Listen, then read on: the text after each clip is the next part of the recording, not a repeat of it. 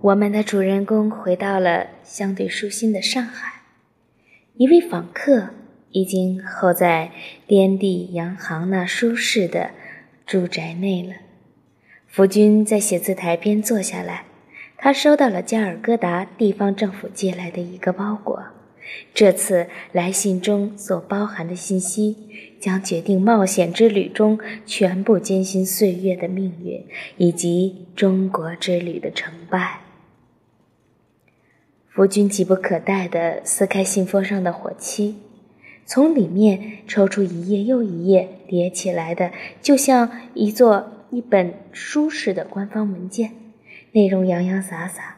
东印度公司的植物学家们和主管们所撰写的关于福君从中国运往印度的第一批绿茶实验报告，报告是手工抄写的。清晰而细致，并且按着时间倒序进行了合理的分门别类。在成堆的文件中，东印度公司附上了一份信息梗概，这正是福军苦等已久的。然而，梗概的内容令福军简直难以置信：运抵印度的茶树几乎全部死亡，福军一年的心血，东印度公司所有的投资已经彻底。付之中流，就像头一年他根本没有在中国待过一样。他以手抱头，奋力地在脑海中理清那份简报的内容。随后，他开始从头阅读那份文件。那批植物是从去年冬天从中国运走的，然而在三月份，由于船只绕了个弯，绕到了西兰，行程就这样被搁误了一回。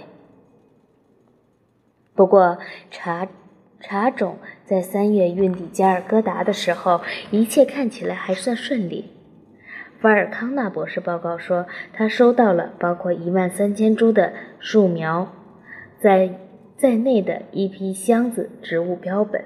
根据报告显示，绝大多数植物标本运往加尔各答更长的时候还算健壮。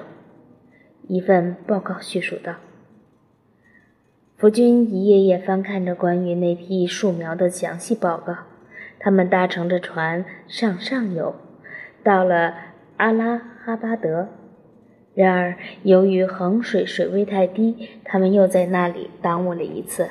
这次近两个月之久。倘若作为容器的玻璃箱保存完好的话，那么即使在西兰再停留一个月，也不会造成如此严重的后果。然而，信件明确指出，在阿尔巴拉德，玻璃箱并未得到妥善保管，许多箱子上的玻璃板损坏了。信中记载道：“福军一边往下读，一边觉得自己的胃在抽搐着。如果有人能有先见之明，把这些茶树重新封装起来，那么他可能就不会死去。”如果有个精明强干的花匠当机立断，把这些树苗移植在花盆中，这通往上游的用于对待温室盆栽植物的方法照料它们，那么这次托运将一举成功。唉。在雨季造成水位上涨、船只只得绕行之前，他们的植株很可能被随意安置在东印度公司的某个仓库或者是工厂的装卸平台上，无人问，无人关心。福军的下巴绷得很紧，他读到税务部门所写的报告时，他只能一直摇头。从阿拉哈巴德出发。玻璃箱就装上了牛车，运往哈拉尔哈拉尔普尔山区植物园，东印度公司设在喜马拉雅山脉的实验田。植株在五月份抵达那里，包含六只沃德箱在内，首批箱子植物于五月十四日运抵。它们的健康情况很糟，只有三十到四十株茶树长出了叶子。不过此时它们已经开始出现健康的复苏现象了。而包括五只沃德香在内的第二批植物是在六月九日抵达的，它们的健康非常好。总而言之，五只箱子内的四十一株植物还算是健康。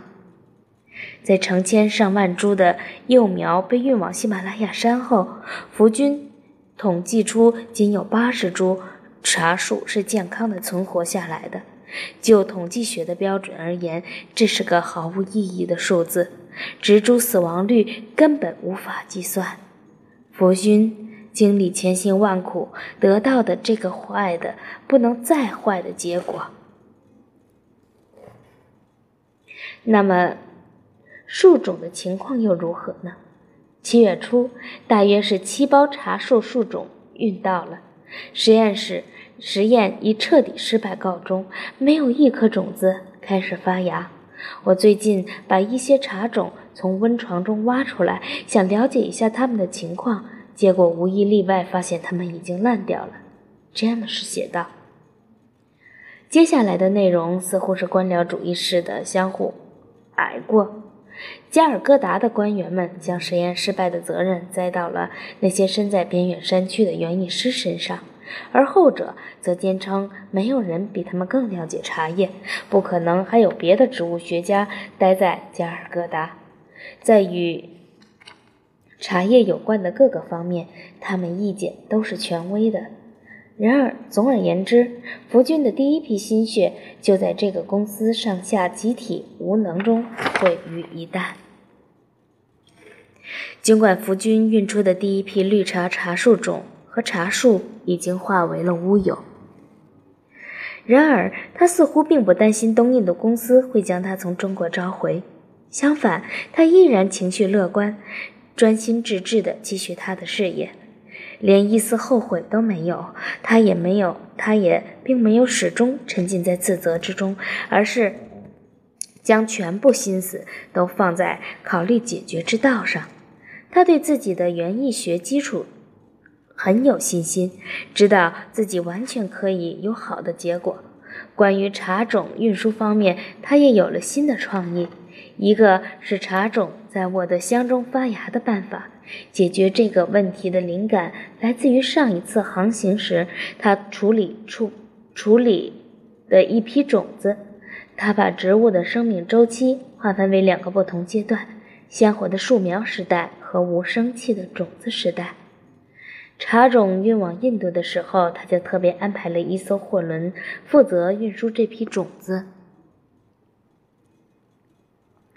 然而，无论植物抵达哪个生命阶段，沃德香都可以为它提供最大的安全保护。福军还记得沃德香的研究最初获得成果的时候，他观察着一个装有种子和土壤的密闭的玻璃瓶，发现瓶子。在密封的情况下，一连几年都在生长发芽。植物置于沃德箱之中的时候，生命周期是不停滞的，它们会活下去，成长起来。树种不应该脱离其生存环境，不能像大米那样装在麻袋里运输，它们在植物箱内也能茁壮成长。福军用沃德箱做了试验，他用成千颗红茶茶种塞满了一个装着泥土的沃德箱里，这些箱子被他运往加尔各答的植物园。这一实验在硬件条件上与沃德箱首货研究时没有什么不同，但规模上却要大很多。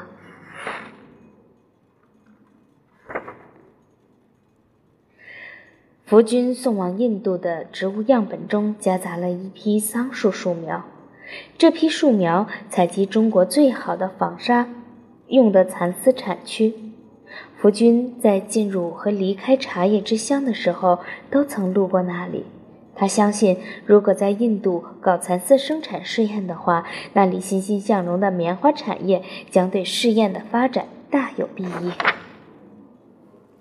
第一个桑树实验箱里撒了一些大红袍种子，在加尔各答被打开时，一切迹象表明试验完全成功了。众人欢呼雀跃，所有茶种不仅都活了下来，在途中还能尽情地生长发芽，最终健健康康地抵达目的地。加尔各答的高级植物学家法尔康纳非常高兴。一个科学家在中国想出的点子，弥补了萨哈兰普尔园艺师的无能。大自然的客观规律战胜了人类主观上的碌碌无为和拙劣无能。然而，福军的野心并不限于此，他盘算着对大英帝国全球植物进行迁移计划，做一次意义重大的推动。实际上是在技术上对植物迁移的运输环节加以改进。法尔康纳在致东印度公司和福军的信中这样写道：“在桑树四周生长的茶树幼苗会尽可能的密集的破土而出。为成功所鼓舞的福军，要利用新的方式制造了十四个沃德箱。”他知道自己新创意的工作原理是完全合理的，而且对第二次试验中用泥土覆盖茶种内的工序处理的更为大胆。凭借着沃德乡的保护，由一艘货轮运运输的茶树的泥土和种子的混合物中，孕育着成千上万株正在生长的红茶茶种。每一颗茶种都在前往印度的途中尽情成长，最终长成一棵茁壮的茶树，其数量之多，法尔康纳怕是连数都数不过来。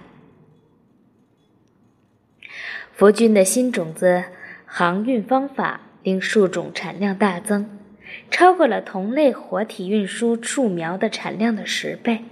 运抵喜马拉雅山脉目的地的每一株幼苗，都意味着十株可用的树苗。